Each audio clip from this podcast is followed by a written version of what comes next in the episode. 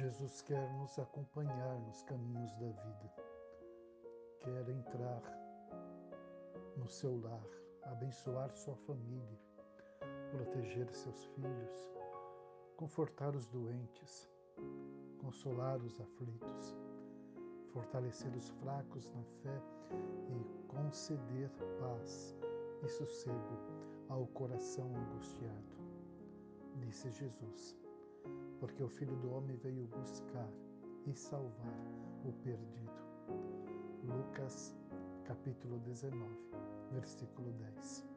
Pastor Luiz Fernandes, Jesus te abençoe.